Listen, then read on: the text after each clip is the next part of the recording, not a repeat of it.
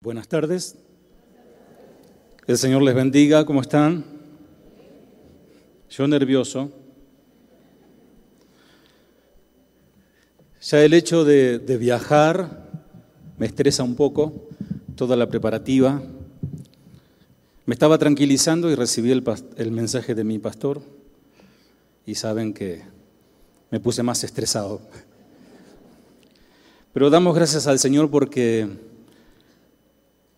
nos da este privilegio, esta honra de poder compartir la palabra del Señor al pueblo.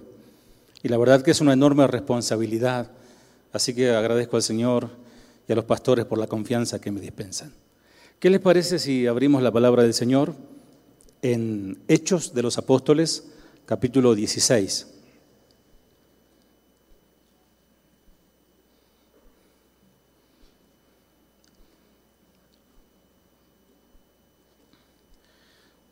Y encima del púlpito transparente uno no puede temblar tranquilo.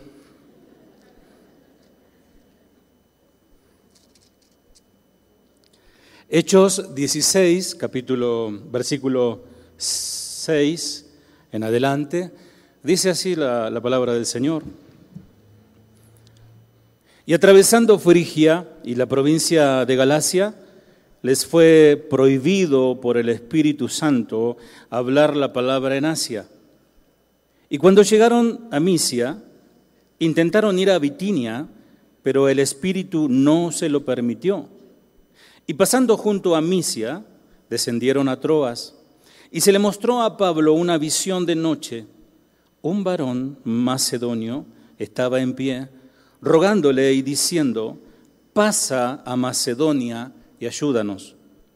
Cuando vio la visión, enseguida procuramos partir para Macedonia, dando por cierto que Dios nos llamaba para que les anunciásemos el Evangelio. Zarpando pues de Troas, vinimos con rumbo directo a Samotracia y el día siguiente a Neápolis. Y de allí a Filipos, que es la primera ciudad de la provincia de Macedonia y una colonia, y estuvimos en aquella ciudad algunos días. Y un día de reposo salimos fuera de la puerta, junto al río donde solía hacerse la oración, y sentándonos, hablando a las mujeres que se habían reunido, entonces una mujer llamada Lidia, vendedora de púrpura de la ciudad de Tiatira, que adoraba a Dios, estaba oyendo y el Señor abrió el corazón de ella para que estuviese atenta a lo que Pablo decía. Y cuando fue bautizada y su familia, nos rogó diciendo, si habéis juzgado que yo sea fiel al Señor, entrad en mi casa y posad, y nos obligó a quedarnos. Tremenda situación, siempre que yo quiero ver cómo es la iglesia, me gusta ver cómo es la iglesia del libro de los Hechos, el comienzo de la iglesia o como le dicen la, la iglesia primitiva. Pero obviamente que eh, parece todo muy, muy fácil, muy sencillo, pero pasaron muchas cosas. Si leemos este versículos anteriores del capítulo anterior, por ejemplo, en el 22 dice, entonces pareció bien a los apóstoles y a los ancianos, es decir, a los apóstoles que lideraban la iglesia, con toda la iglesia, elegir de entre ellos varones y enviarlos Después más adelante el, 25, el versículo 24 dice, por cuanto hemos oído que algunos que han salido de nosotros, a los cuales no dimos orden, os han inquietado con palabras, perturbando vuestras almas, mandando circuncidaros y, guardando, y guardar la ley. Y dice el 25, habiendo llegado a un acuerdo, o sea, la iglesia, elegir varones y enviarlos dice el 26, hombre que han eh, expuesto su vida por el nombre de nuestro Señor Jesucristo. Es decir, Pablo y Bernabé eran hombres valientes que estaban dispuestos a dar su vida por el Señor. Versículo 34 del 15 dice, mas a Silas les pareció bien el quedarse allí. O sea, cómo Dios eh, permite que cada discípulo, cada siervo del Señor tome su decisión. En este caso, a Silas le pareció bien quedarse allí el 36. Después de algunos días, Pablo dijo a Bernabé, volvamos a visitar a los hermanos en todas las ciudades. dice el 37, tomando partes.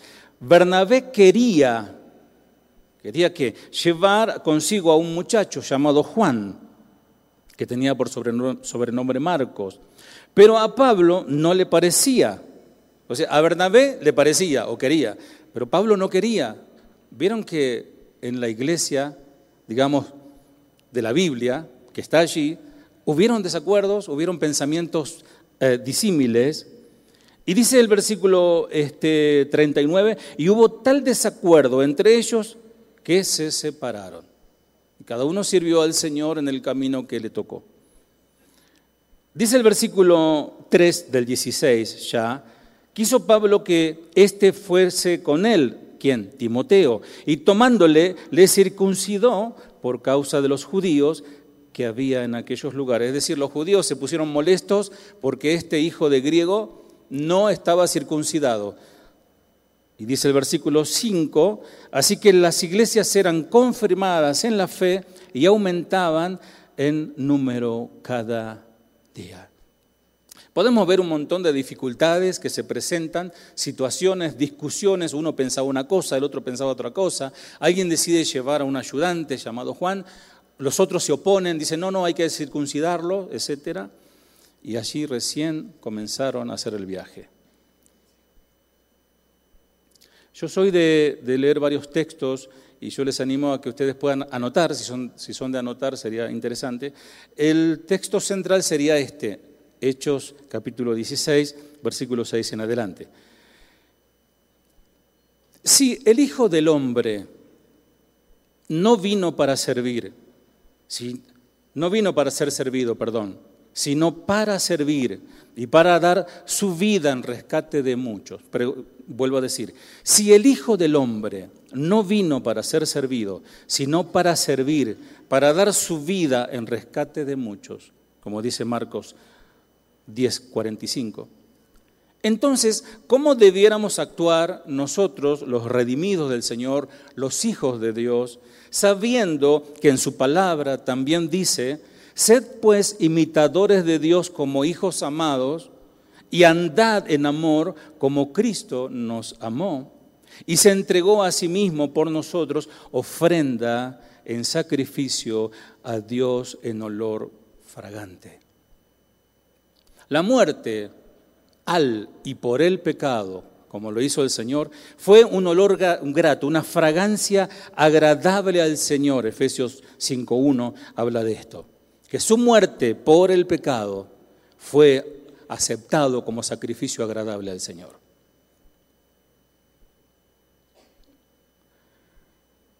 Yendo unos años atrás, año 800 antes de Cristo, el lugar Shomron, literalmente significa torre de vigilancia, más conocida como Samaria, hubo un gran hambre en Samaria a consecuencia de un bloqueo, un estado de sitio que los asirios hicieron al pueblo de Samaria.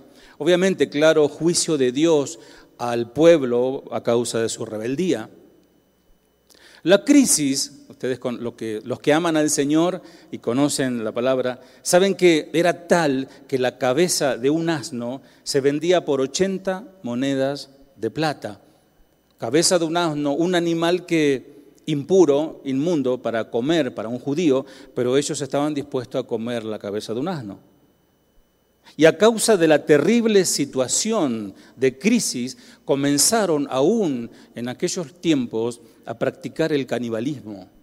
Se comían sus propios hijos.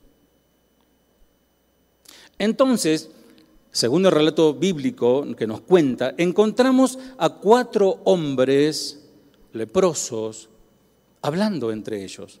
Esto lo encontramos en Segunda de Reyes, capítulo 7, versículo 3, si querés buscarlo, Segunda de Reyes, capítulo 7, versículo 3.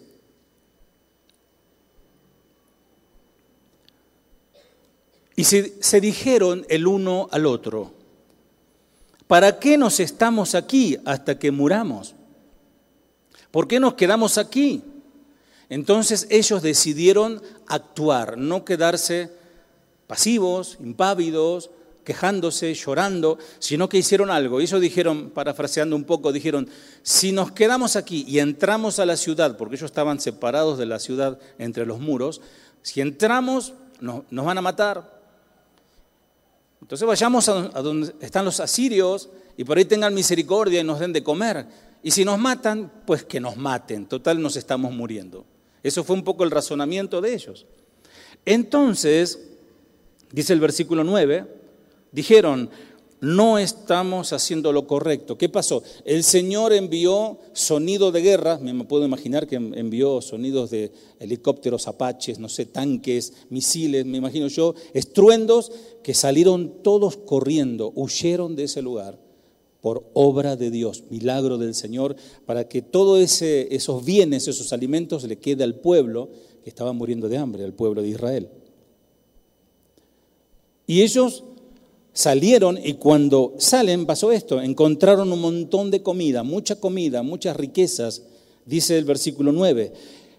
Empezaron a agarrar, empezaron a comer, dice, no estamos haciendo lo correcto. Hoy es un día de buenas noticias. Si nosotros nos callamos y esperamos hasta que amanezca, nos van a castigar.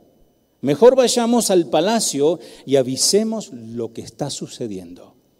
O sea, no fueron egoístas, no dijeron, bueno, este pueblo siempre nos, marginó, no nos daban de comer, nos tiraban basura para que comamos, entonces pues juntemos todo, hagámonos ricos y vayamos a otro, a, crear o a fundar una nueva sociedad. No, no, ellos decidieron compartir.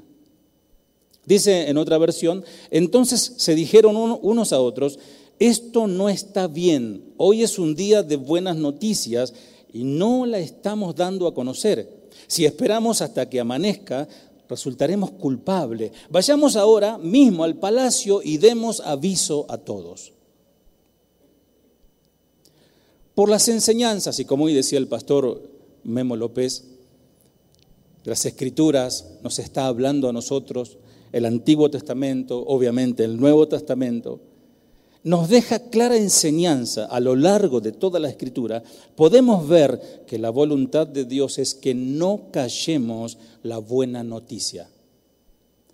Me voy a tomar el atrevimiento de preguntarle si usted puede levantar su mano, si a quién de ustedes le compartieron el Evangelio, le hablaron, a algún vecino, alguien le habló del Evangelio usted conoció así al Señor. ¿Puede levantar su mano?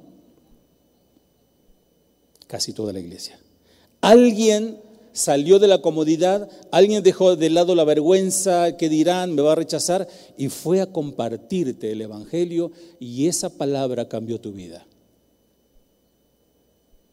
Entonces el Señor nos está instando a que no callemos esto que sabemos, esto que conocemos, pero humanamente generalmente somos más ávidos a hablar las cosas malas, a hablar de, como alguien dijo, de las quejas avanzas, y viste cómo está el país, y viste cómo está la crisis, bueno, por, por, lo menos en Argentina es algo de todos los días, y a veces los cristianos se suman a esa queja, van a la peluquería o van a la feria o, o a la carnicería o donde sea, y se suman a la queja generalizada. Y no nos animamos y callamos esta gran noticia, el Evangelio de salvación. Y el Señor nos dio una gran comisión, id y haced discípulos. En el Nuevo Testamento, por ejemplo, Pablo, Lucas, Silas y todos los demás fueron y hablaron las buenas noticias, no callaron. Es más, como dice la Escritura, estuvieron dispuestos a dar su vida y de hecho la dieron por el Señor. Y veremos que en esta ocasión, en Macedonia, eran puras mujeres.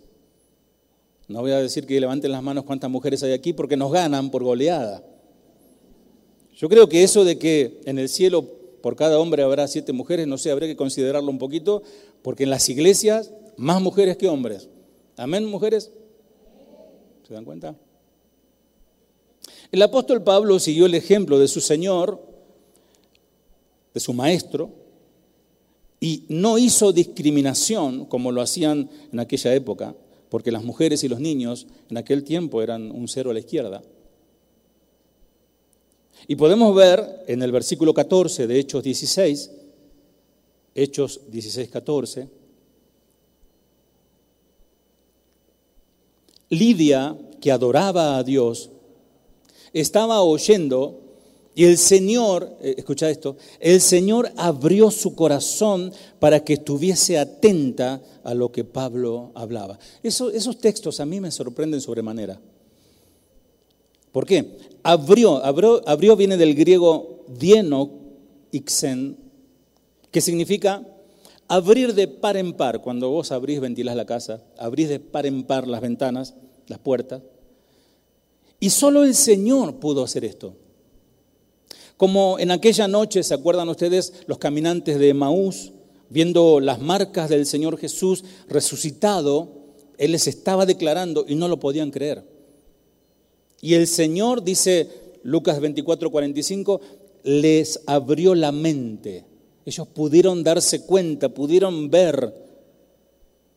Notaron que aún hoy hay personas que tienen años y años y años de iglesia, que viendo la mano de Dios no creen y tienen sus mentes tapadas. Pero gracias a Dios que a un corazón humilde el Señor no desprecia. Y podemos ver, yo veo en esta mujer Lidia un corazón humilde. Dice el versículo 15 que cuando ella y su familia se bautizaron, es decir, que creyeron al Evangelio, nos rogó diciendo, si juzgáis que soy fiel al Señor, venid a mi casa y quedaos en ella. Y nos persuadió, es decir, nos insistió a quedarnos. Qué enorme bendición predicar a alguien que acepte rápidamente, ¿no? para los evangelistas, los que comparten, los pastores.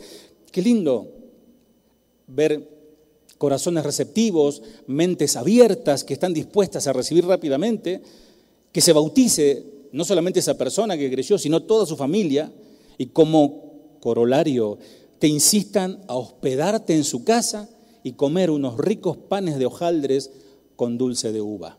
En aquellos tiempos se, usaba eso. Pero no siempre es así. La vida de un hijo de Dios, la vida de un siervo del Señor puede ser una aventura. Y las cosas se pueden poner aún más interesantes. Creo, este, como a todos los pastores que nos... Esta es mi segunda visita aquí a Casa de Oración Madre, Casa de Oración Central, y creo que cuando venimos aquí eh, realmente eh, nos, asombramos por muchas cosas que Dios está haciendo desde este lugar a todo el mundo. Yo agradezco al Señor por los pastores, agradezco al Señor por el ministerio, agradezco al Señor por esta iglesia, porque ustedes no se dan una idea cuánto están afectando a todo el mundo. Las transmisiones en una casa humilde, en un departamento, en cualquier parte se está escuchando cada domingo, cada sábado, los servicios, las prédicas, los eh, momentos de alabanza y adoración al Señor desde este lugar y es de enorme bendición. Ustedes no se dan una idea. Entonces cuando llegamos a este lugar y venimos a Casa de Oración Central y observamos una iglesia establecida, una iglesia grande, una iglesia donde nadie se duerme, yo nunca escuché que el pastor diga no se duerma, y observar eso y exclamar muy con un vocablo, una forma argentina, che, qué bárbaro esto, qué bárbaro. O decir, qué tremendo, qué lindo, qué bendición. ¿Y saben qué? Es obvio darse cuenta que la edificación espiritual de esta congregación no habrá sido ni es para nada una tarea fácil. Porque a veces algunos pretenden fotocopiar la forma de la iglesia y llevarlo a diferentes países, ponerle el cartelito, el logo y ya está, somos casa de oración, ¿no? Y lleva, amados, esto, no voy a decir sangre, pero sudor y lágrimas y oración y tristeza, mucha. Es que Dios hace las cosas a partir de una semilla. Conozco un poco el testimonio de los pastores de este lugar y sé cómo comenzaron ellos. El Señor hasta puede hacer que muchos, como en este caso, sean salvos a través del servicio de una o dos personas que le dijeron sí al Señor. pero el Señor solo va a usar siervos fieles. En Argentina, por ejemplo, años atrás, ya no ahora, a las empleadas de las casas se les llamaba siervas. No sé si aquí se ha usado esa palabra, la sierva o la servidumbre. Bastante, una palabra bastante despectiva, por cierto, ¿no? Hoy tiene otro nombre, hoy tiene un nombre un poquito más elegante, ¿no? Empleadas de, hogares y algo, quehaceres domésticos, no sé. Pero en el ámbito de la iglesia se sigue usando la palabra siervo, sierva, pero esa palabra es considerada como un título casi de nobleza o de realeza. Ahí viene la sierva o el siervo, o por ahí está sentado allí atrás en un trono, tipo Conan el bárbaro. ¿Alguien conoce Conan? Bueno, los que tienen más de 40, 50. Y contaré lo siguiente, no para ser autorreferencial, no para hablar de nosotros, porque aquí vinimos, vinimos a gloriarnos en el Señor y escuchar su palabra, pero sino más bien para darle la gloria y todo el crédito a Cristo, que hoy cantábamos y me sentía tan identificado con las canciones que cantábamos, sobre todo las de adoración. Mi madre personalmente me abandonó cuando yo tenía cinco años y pude conocerla cuando cumplí 33.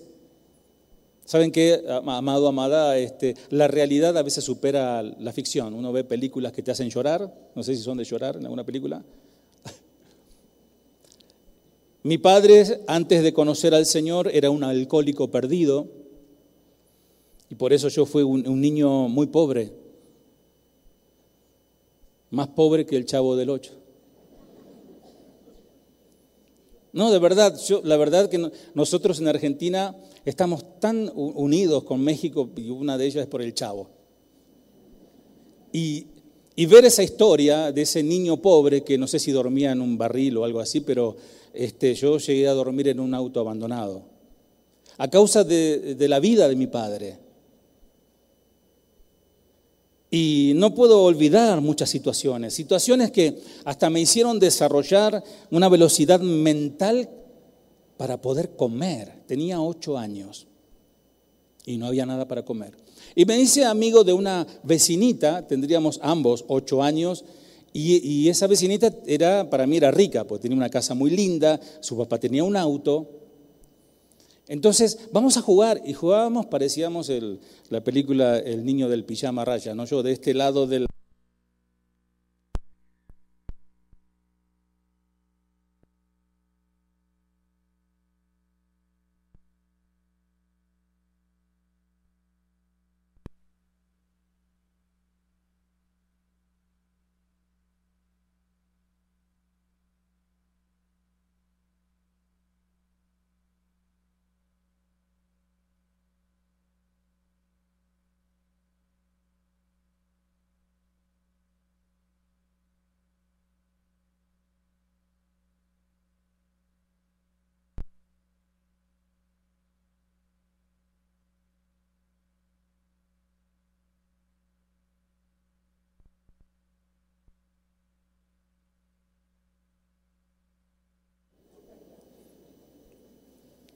Hola, sí. Bueno, les contaba. Mi padre, antes de conocer al, Señor, bueno, mi padre es pastor hoy, antes de conocer al Señor, era alcohólico y no, les, estaba contando el caso de la niña. Entonces jugábamos, jugábamos y, jugábamos, y yo le decía, ¿a qué querés jugar? Me decía, y juguemos al restaurante. Yo agarraba de las hojas, de los árboles, muchas hojas, acá tengo mucho dinero, ella traía platitos y, hacía, traía comidas de plástico. Le digo, no, mejor eh, eh, trae comida de verdad. Entonces traía pancitos, quesos, jamones. ¿Tendrás un poquito de mayonesa? Y así me alimenté, así me alimenté esos tiempos con mi vecinita. No, eh, fue una situación muy, muy triste. ¿Y cuántas situaciones hoy habrá así? ¿Cómo conocí al Señor? Con mi padre éramos parias a causa de su vida, dormíamos en cualquier lugar, una situación de pobreza, abandono y peligro. Era el año 1976, en pleno golpe militar en Argentina. Mi padre y yo fuimos secuestrados por los militares. Mi padre estuvo desaparecido. Y esa noche sobreviví cuando nos llevaban, nos trasladaban de ese lugar a donde nos llevaron a un enfrentamiento a tiros. Y yo digo que el Señor preservó mi vida porque Él tenía algo conmigo. No entiendo por qué. Ahora sí lo entiendo, pero en ese momento no, no, no me imaginaba que iba a seguir con vida. Esa noche me llevaron a la casa de mi abuela. Mi padre estuvo desaparecido por dos meses. Pero en esos días, una mañana de verano, Alguien acudió para ayudarme. Yo tenía ya 10 años de edad. Y llegaron a la puerta de la casa golpeando las manos unas jovencitas, haciendo invitaciones puerta a puerta, buscando a los niños de la casa para asistir a la escuela bíblica de vacaciones. Realmente para mí era algo nuevo, no sabía de qué se trataba, y allí escuché por primera vez, que era el eslogan, se, hizo una, canción para, para la escuelita bíblica que decía, EBDB, Escuela Bíblica de Vacaciones, aquí proclamamos que Cristo es el Rey, salva, sana y vuelve por ti. Esa fue la, la primera vez que escuché yo sobre Jesús. En esa misma iglesia donde yo nací, serví al Señor, crecí y a mis 15 años conocí a, una, a la doncella más hermosa que he conocido. Y a los 21 años nos casamos y en febrero de, este año cumplimos 33 años de boda con mi esposa María.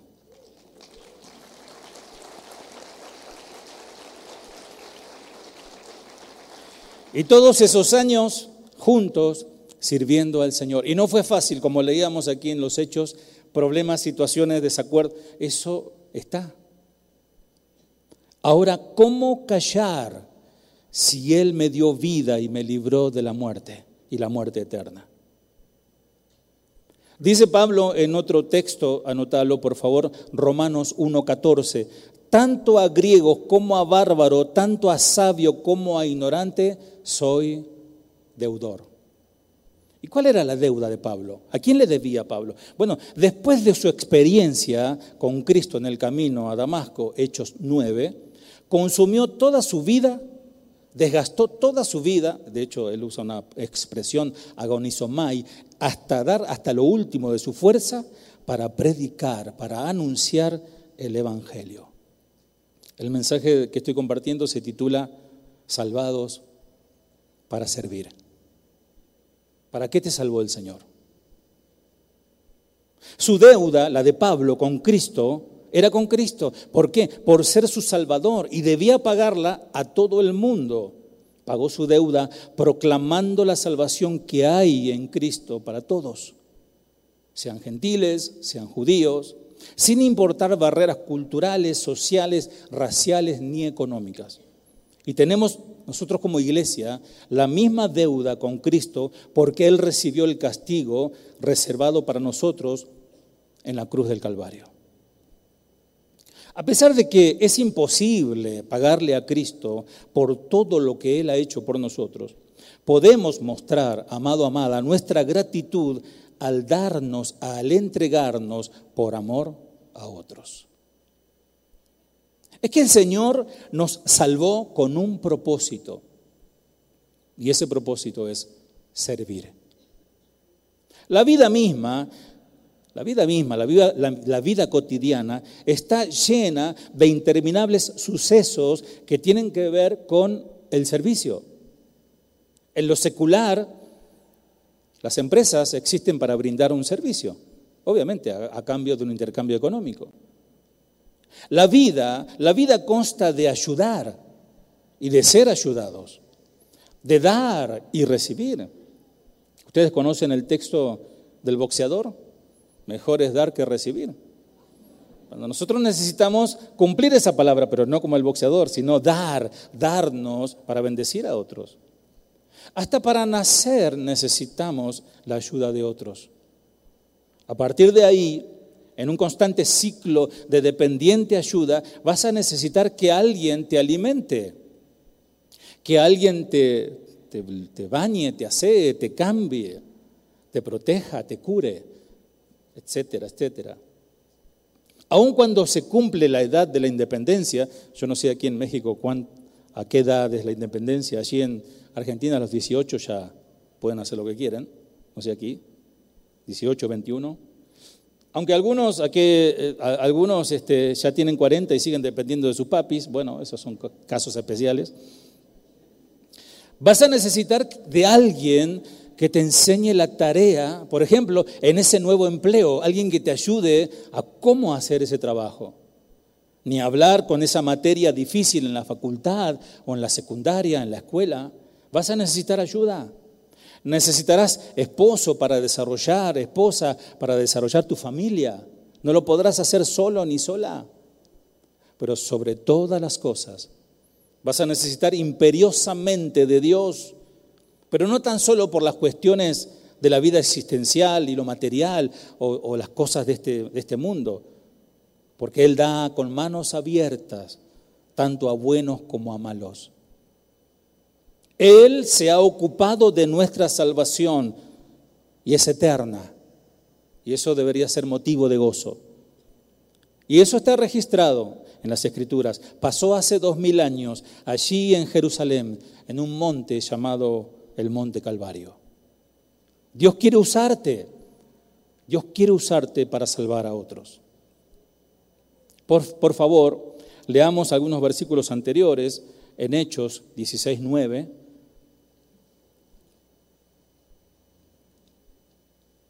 Y se le mostró a Pablo una visión de noche, un varón macedonio estaba en pie rogándole y diciendo, pasa a Macedonia y ayúdanos. Digan conmigo, por favor, pasa y ayúdanos. Saben que hay mucha gente que no lo está diciendo audiblemente, pero lo está diciendo.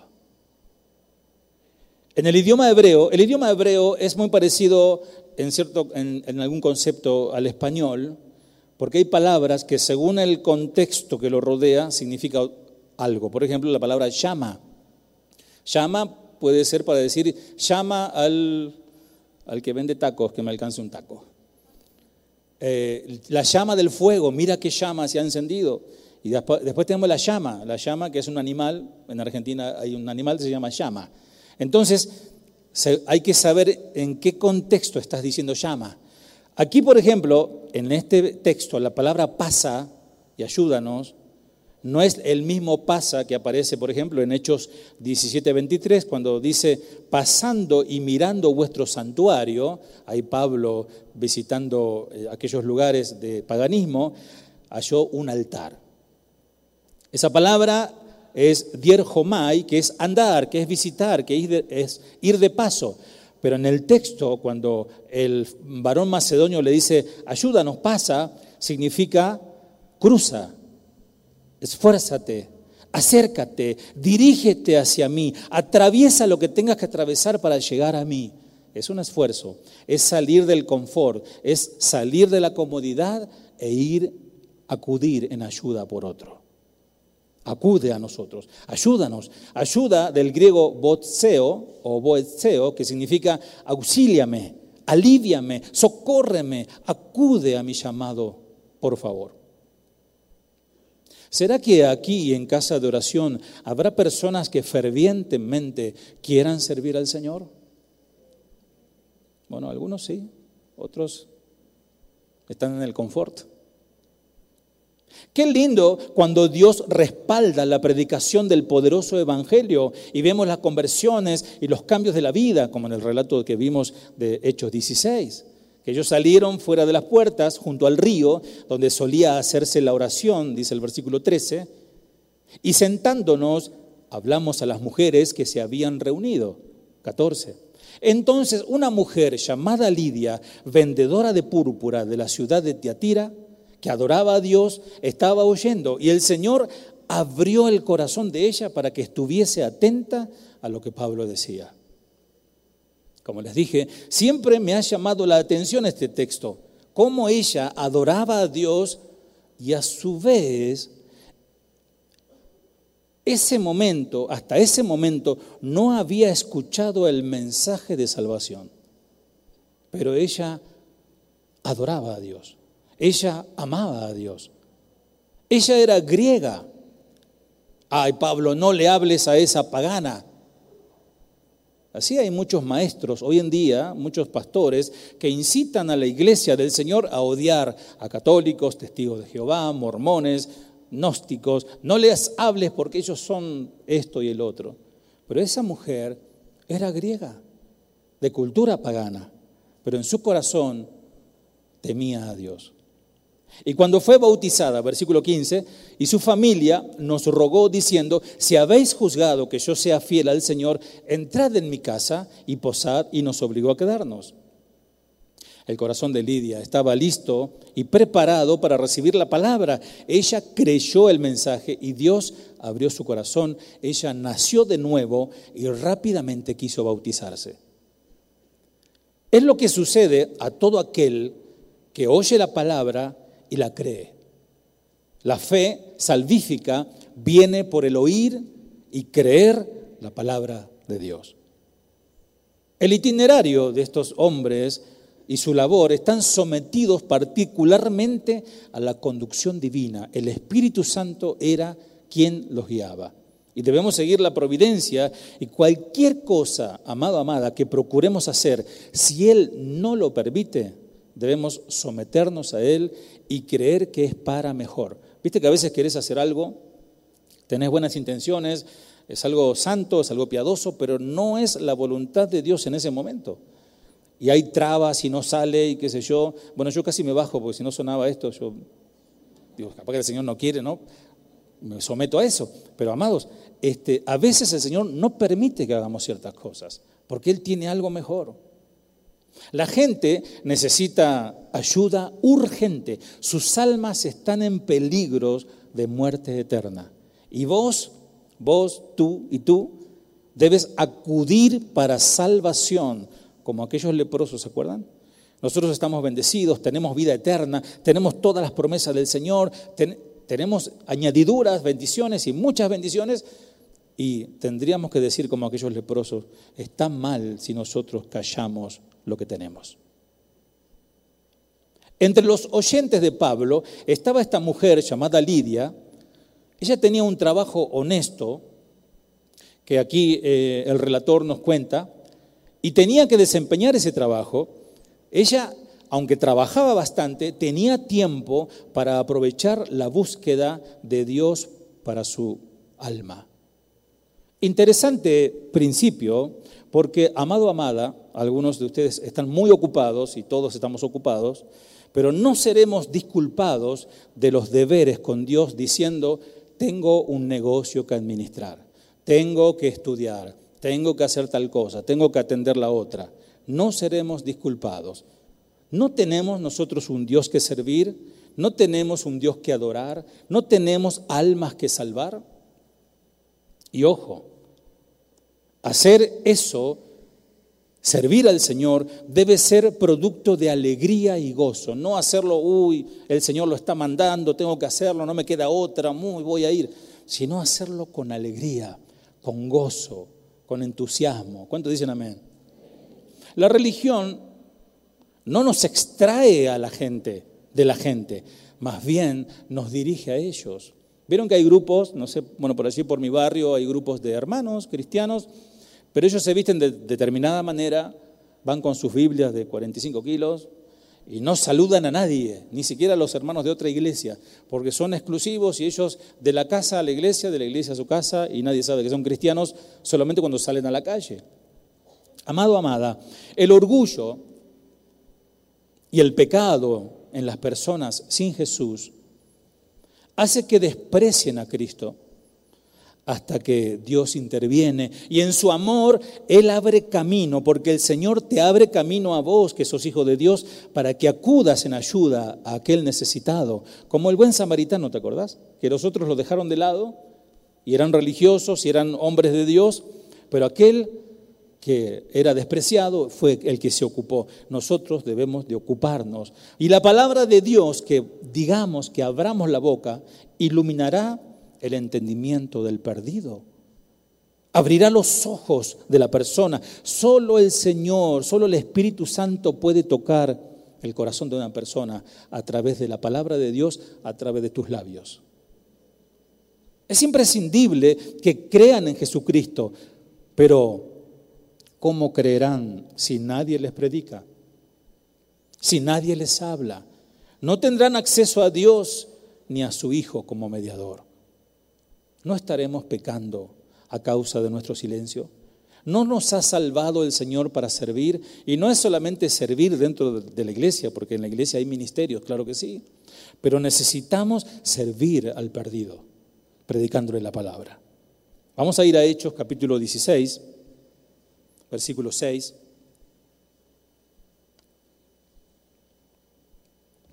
Luego Pablo y Silas viajaron por la región de Frigia y Galacia, porque el Espíritu Santo les había impedido que predicaran la palabra en la provincia de Asia en ese tiempo. Luego, al llegar a los límites con Misia, se dirigieron al norte, hacia la provincia de Bitinia. Pero de nuevo el Espíritu de Jesús no le permitió ir allí. Así que siguieron su viaje por Misia hasta el puerto de Troas. Y esa noche Pablo tuvo una visión.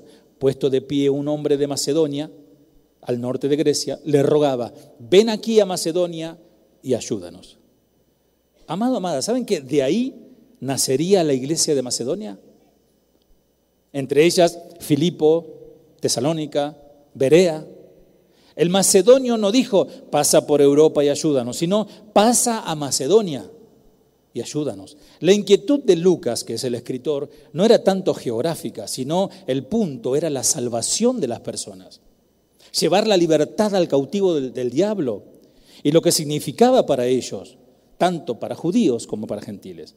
Qué interesante lo que antes pedían ayuda, ahora en agradecimiento son los que ayudan. Escuchá. Fíjate lo que resultó de esa evangelización, de la visión de Pablo, esos varones que fueron a predicar a ese lugar, mira lo que pasó. Segunda de Corintios, capítulo 8, Segunda de Corintios 8, 1 al 3,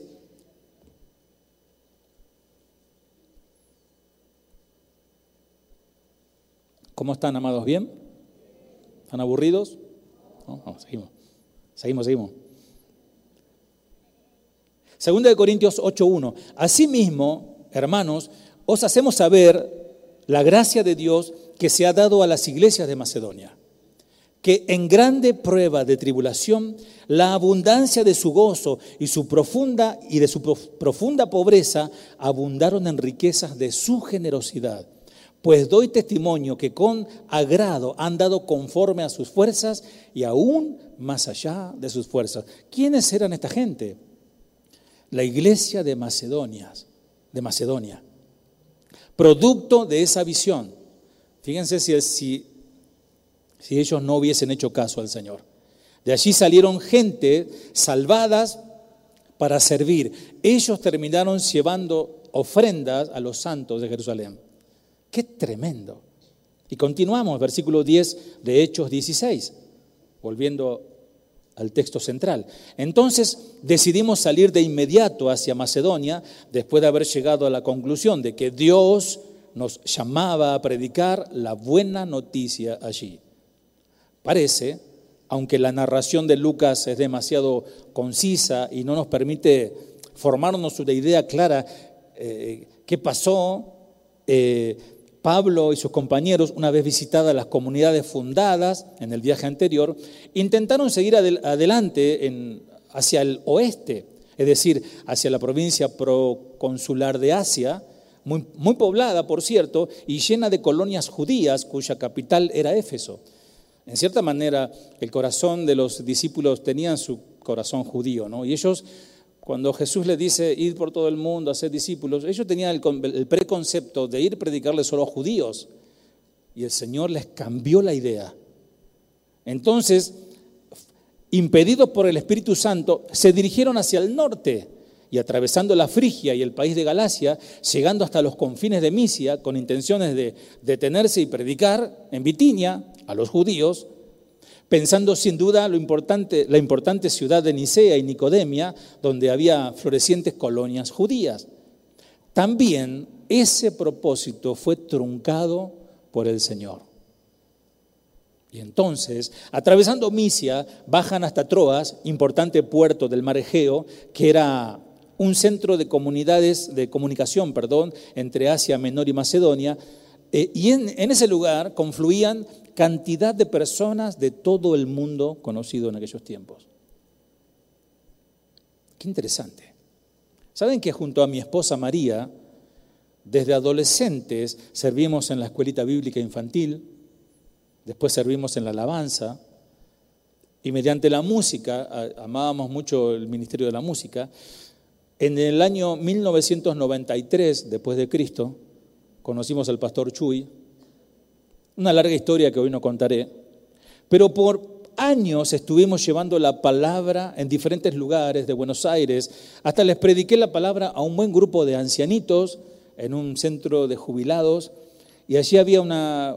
Eh, eh, eran personas este, italianas, españoles, que no habían conocido bien la palabra, nadie les había predicado bien la palabra del Señor, y era como predicarle a niños, difícil hablarles. Y recuerdo que había una ancianita que me recordaba mucho a, Rose, de la sobreviviente del Titanic, con sus grandes ojos azules. ¿Y qué les hablo, no? Y comencé a hablarle, del, me inspiré y ahí le dije del mar, cuando el Señor se subió a la barca y se fueron a alta mar y, parecía que iban a morir y el Señor los salvó. Y, saben que esos, esos ancianos lloraban al escuchar la palabra de Dios y muchos de ellos aceptaron el Evangelio.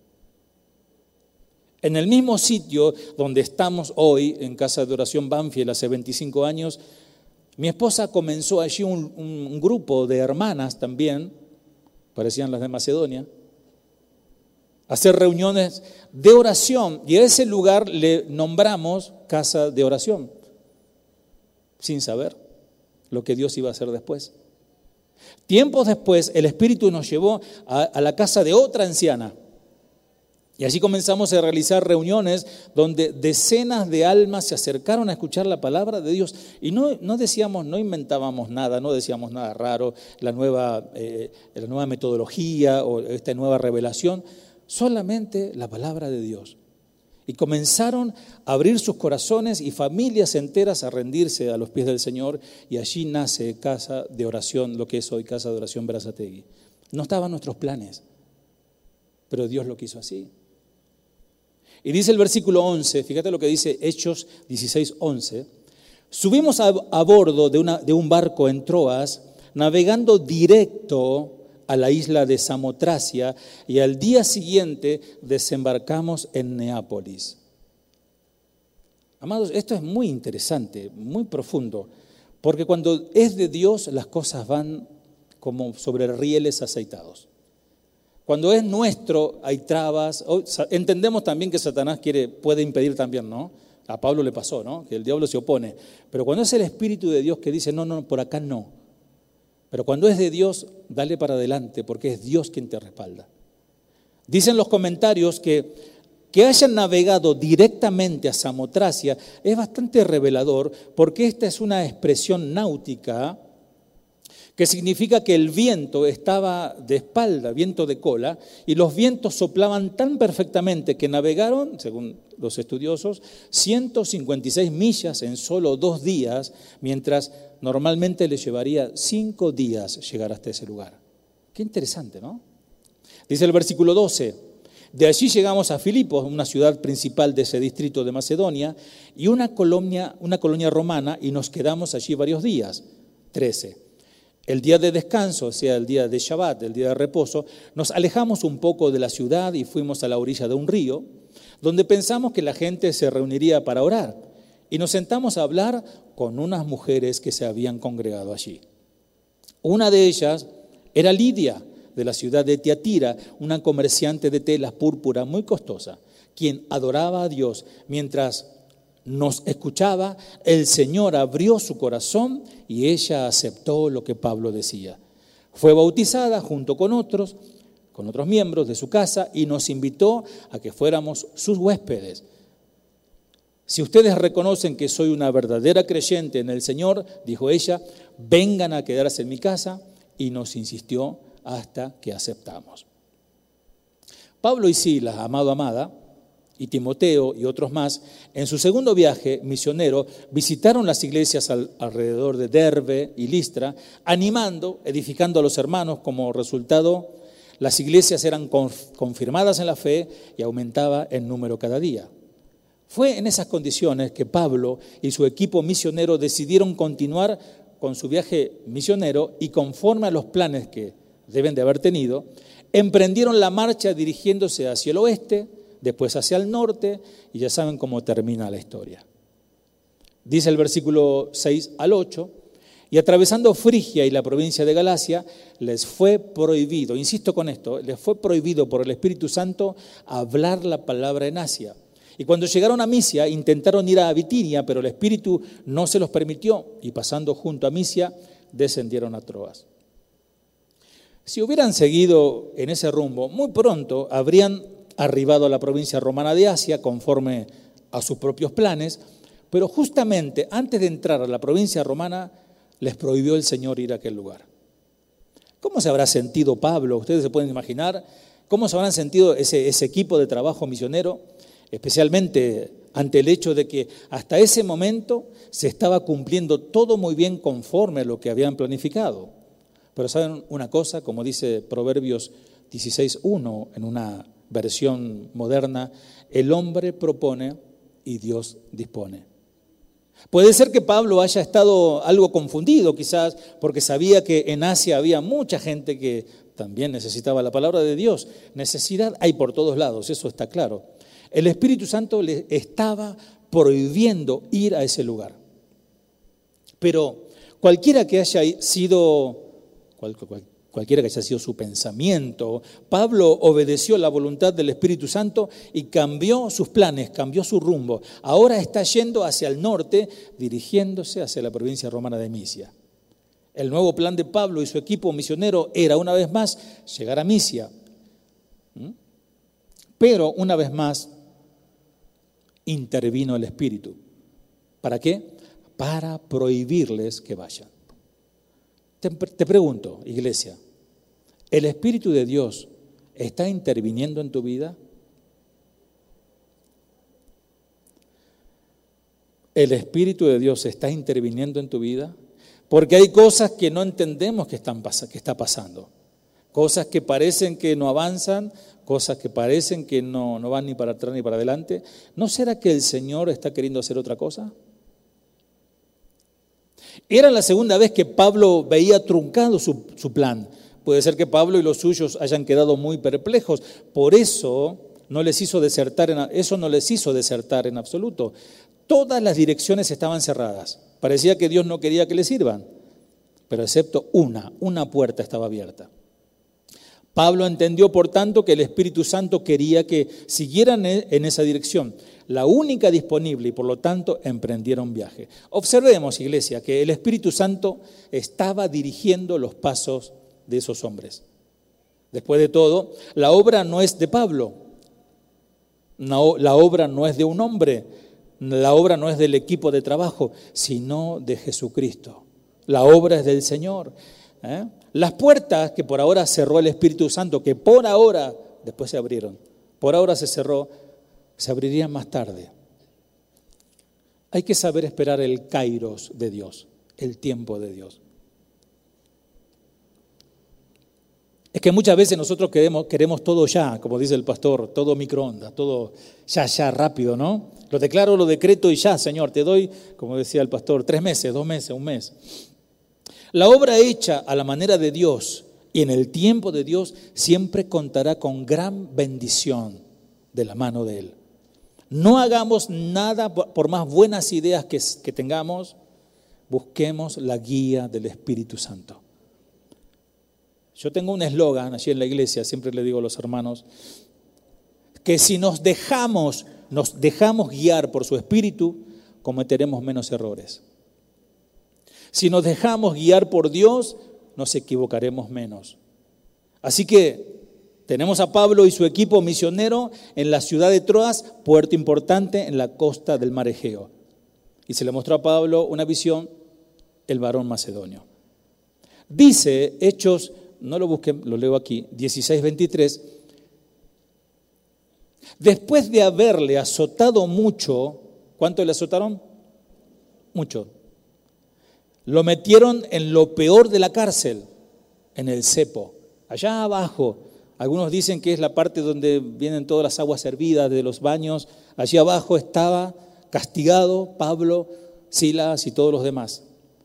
Y el versículo 25 dice, pero a medianoche Silas miró a Pablo y le dijo, Pablo, tú y tus visiones, mirá dónde nos han metido. ¿Dice así? No, estoy leyendo la Biblia de Iram. ¿Pasó eso? No, dice, Pablo y Silas oraron y cantaron bien alegres y en un buen volumen. ¿Cuántos dicen amén? Me imagino que en un momento Pablo debió haber estado un poco confundido por la manera como Dios estaba cerrando las puertas que él había intentado atravesar. Pero la incertidumbre se disipó esa noche cuando el Señor le habla a Pablo. ¿Saben una cosa, amados? Yo no puedo comprender a esos cristianos que dicen, Dios no me habla. Estoy sin brújula, que escuché a un pastor decir eso. ¿Se imaginan cómo estarían las ovejas, no? Si el pastor está sin brújula. Amados, Dios te habla todo el tiempo y de múltiples maneras, pero con más seguridad te habla a través de su palabra. Pablo vio en visión a un varón macedonio que estaba en pie como si necesitara algo con urgencia. En realidad el varón macedonio estaba rogando y en su ruego decía, pasa a Macedonia y ayúdanos. El ruego del varón macedonio es el mismo ruego, pero en silencio, que hacen mucha gente que no tiene a Dios, que puede ser tu vecino, tu pariente, tu jefe, tu compañero de trabajo, quien sea. En la mayoría de los casos, el, incrédulo trata de esconder este ruego detrás de una fachada de indiferencia, no, yo no necesito nada, yo no quiero ir a la iglesia, de dureza, pero ¿sabe qué? ¿Saben qué? Él está diciendo, ayúdame, ayúdame. Amado, amada, a veces Dios hace cosas que parecen muy extrañas en nuestras vidas. Cosas que a veces no tienen ni pie ni cabeza, parecieran. Y por más que intentamos, no entendemos su propósito. Pero no debemos desesperar. Si estamos dependiendo de Dios, todo lo que Él hace tiene un propósito perfecto. Amén. Tal vez mientras todavía estamos en este mundo, y ciertamente cuando salgamos de este mundo y estemos con el Señor, a quien tanto amamos y servimos, ahí será todo perfecto, ahí entenderemos mucho más la cosa. Ayúdanos, Señor. Dice el versículo 10, Hechos 16, cuando vio la visión, Pablo, enseguida procuramos partir para Macedonia, dando por cierto que Dios nos estaba llamando para que les anunciemos, ¿para qué? Para que les anunciemos el Evangelio. Todo esto lo ven como una orden del cielo. Dios te ha ordenado, Dios te ha hablado, pues obedece. Si Dios te habló no importa si fue la semana pasada, si fue hace dos años, hace cinco, diez años, si Dios te habló, obedece. Él no cambia. Y Pablo pudo entender que Dios lo está llamando. Y esto no eran planes humanos, él siguió la instrucción divina, así todo iba conforme al plan de Dios. Si seguimos y obedecemos la instrucción de Dios, todo va a ir perfecto. Partieron enseguida a Macedonia a hacer lo que Dios le dijo que hicieran, Pablo seguía a Cristo, a, Cristo y a sus compañeros le seguían a él. Pablo decía, sean imitadores de mí como yo de Cristo. Dice, y estuvimos en aquella ciudad algunos días. Dice el versículo 14, lo repito, entonces una mujer llamada Lidia, vendedora de púrpura de la ciudad de Tiatira, que adoraba a Dios, estaba oyendo y el Señor abrió el corazón de ella para que estuviese atento a la palabra que Pablo hablaba.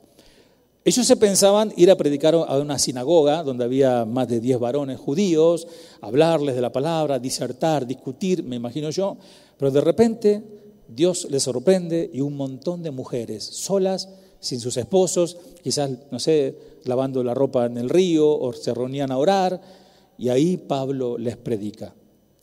Para ella era un honor recibir a un hombre que podía ayudarla. Lidia era una vendedora de púrpura, así que ella misma llevaba el negocio. Es posible que ella fuera viuda, es posible. Era de otra ciudad llamada Tiatira y Dios la había traído a Filipo. Lidia era, una mujer temerosa de Dios y adoraba a Dios, era gentil. pero reverenciaba al Dios de Israel. Estas mujeres estaban esperando a Pablo para recibir a Cristo. ¿Cuánta gente que están sumidas en tantas religiones, en tantas filosofías, en tantas sectas, si querés, están buscando a Cristo?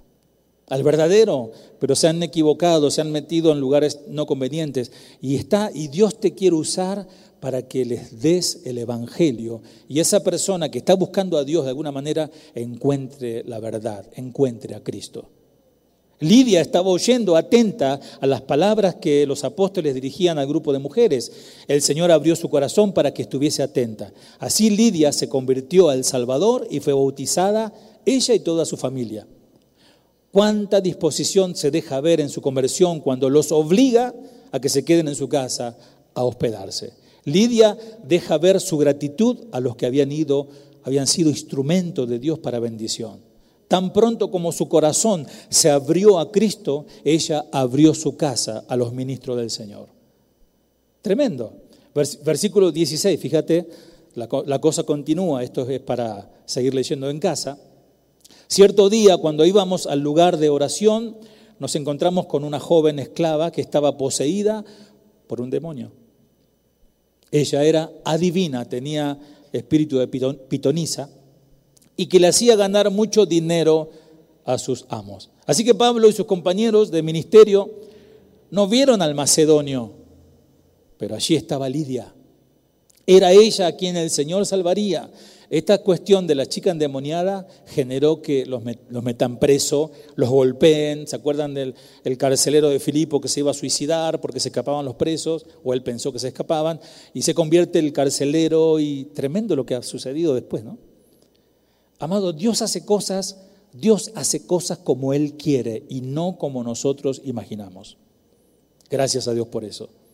Estemos entonces nosotros también prestos y fielmente a obedecer y llevar el Evangelio a los perdidos, tal como lo hizo Pablo, por ejemplo, y sus compañeros. Seamos tan agradecidos como Lidia lo fue. Tengamos un corazón dispuesto y seamos tan serviciales como lo fue Lidia, por ejemplo. Ella fue salva también para servir. Ella se salvó y sirvió. ¿Mm? Saben que los pastores, alguien dijo por allí, los pastores son una donación del Señor al pueblo. Los pastores son, los ministros del Señor son una contestación de la oración de alguien pidiendo que el Señor envíe obreros a la mies. El Señor nos dice que prediques la palabra, le dice en 2 de Timoteo 4:2, que prediques la palabra, que instes a tiempo y fuera de tiempo, redarguye, reprende, exhorta con toda paciencia y doctrina. Amén. Jesús le dice a los discípulos cuando todos estaban hambrientos, eran más de cinco mil, diez mil, quince mil personas, no tienen que comer, dice, denle vosotros de comer.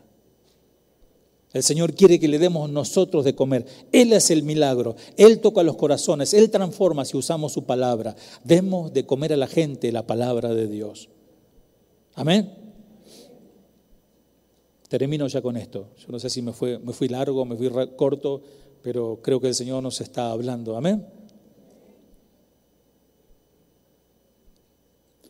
Por allí leí hace muchos años en una revista cristiana, hace muchos años, era todo en blanco y negro. Algunos de ustedes no habían nacido todavía.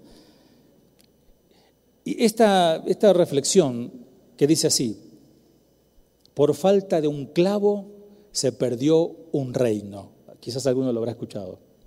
Por falta de un clavo fue que la herradura se perdió. Por falta de una herradura fue que el caballo se perdió. Por falta de un caballo fue que el soldado se perdió. Por falta de un soldado fue que la batalla se perdió. Y así como la batalla fue, el reino se perdió.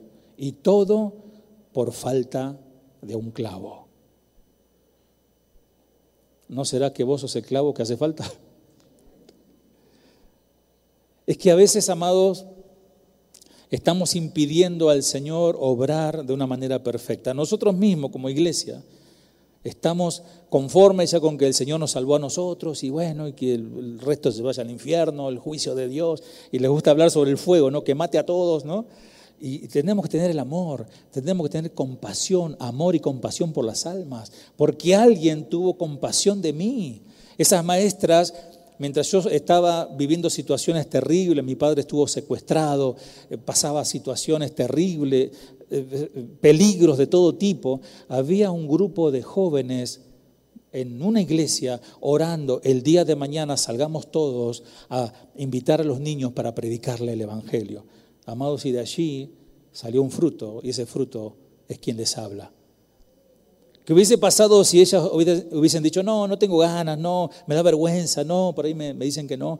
Ellas fueron y nos obligaron casi. No, no, vengan, vengan, que le vamos a... Hay café con leche, yo tenía un hambre en esa época. Hay café con leche, hay galletitas.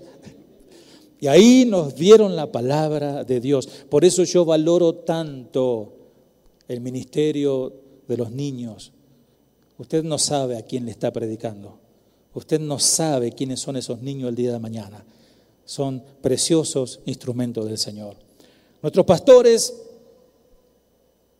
Chuy y Vicky, están aquí porque han acudido a un llamado de Dios a través de todos ustedes, a través de todos nosotros. Que decíamos nosotros, que alguien nos ayude. Yo estuve desahuciado en un momento, ya no creían los pastores, no creían nada, por tanto abusos que vi, abusos espirituales, abusos económicos, hasta que me encontré con vuestro pastor y escuché la palabra de Dios.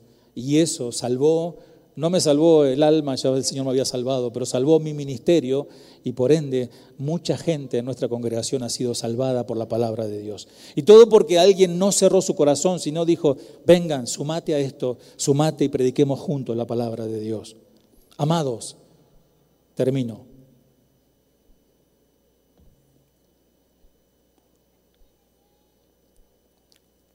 Ya es hora de dejar de ser meros espectadores. Salgamos ya de esas largas filas de gente que solo espera para retirar su bendición y luego volverse a la comodidad de su hogar. No, seamos protagonistas de esta parte final de la historia porque Cristo viene pronto. Ya dejemos de gemir, Señor, ayúdame, Señor, bendíceme, Señor, dame. Amados, seamos ese ejército de servidores ayudando a paliar la necesidad del prójimo, pero sobre todo ayudándoles a que se, acerquen, a Jesús y se salven para toda la eternidad. Yo escuché vez pasada que alguien vino aquí que estuvo a punto de quitarse la vida y alguien le ayudó. Alguien le dijo, venía a la iglesia conmigo a escuchar la palabra de Dios y el Señor retuvo esa locura y puede traer salvación a esa vida. Servir implica sacrificio. Por eso no todos quieren servir. Y esa palabra sacrificios nos remite a algo doloroso, a algo incómodo que conlleva una pérdida o un costo.